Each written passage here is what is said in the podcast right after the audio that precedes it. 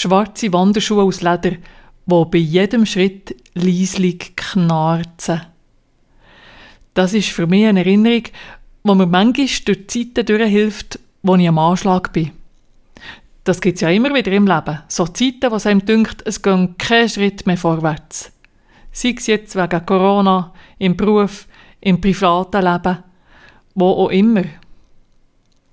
Wir sind früher immer wandern mit der Familie. Mein Vater war ein guter Bergsteiger und hat immer gesagt, vom Flachlaufen wäre er müde.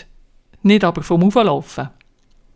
Für mich als Kind ist das ganz anders Mir hat vor allem das Auflaufen müde gemacht. Ewig hat man nicht gesehen, wenn dass man endlich oben ist.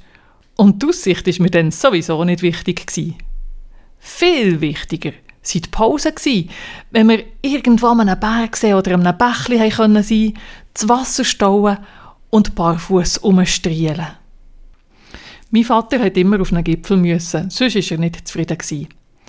Und wenn ich dann gar nicht mehr mögen und einfach das Gefühl hatte, ich werde jetzt am liebsten nur noch da absitzen und warten, bis er wieder oben runterkommt, dann hat er gesagt, ich soll jetzt einfach genau hinter ihm laufen.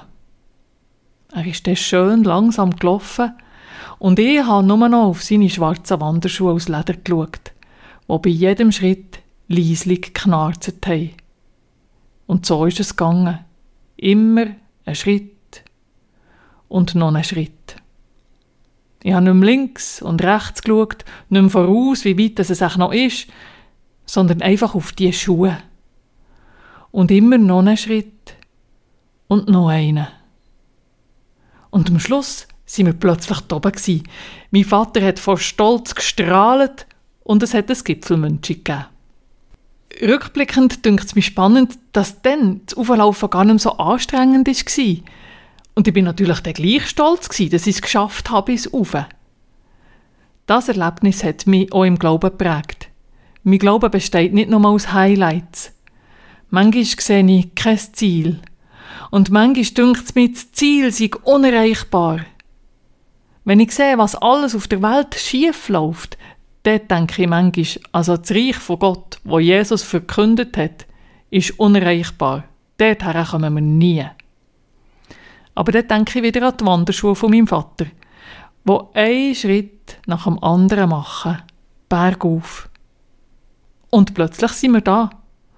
Und so ist es dann auch im Leben, in dieser Situation, wo ich jetzt gerade bin. Irgendeine Begegnung, in einem Gespräch, in etwas, wo ich lese, blitzt das Reich von Gott auf. Und ich bin auf einem Gipfel. Und plötzlich wird die Aussicht im übertragenen Sinn überwältigend. Dann merke ich, dass ich geführt worden von einem, der Rücksicht nimmt und wo weiß, was ich kann und wo sein Schritt meinem anpasst.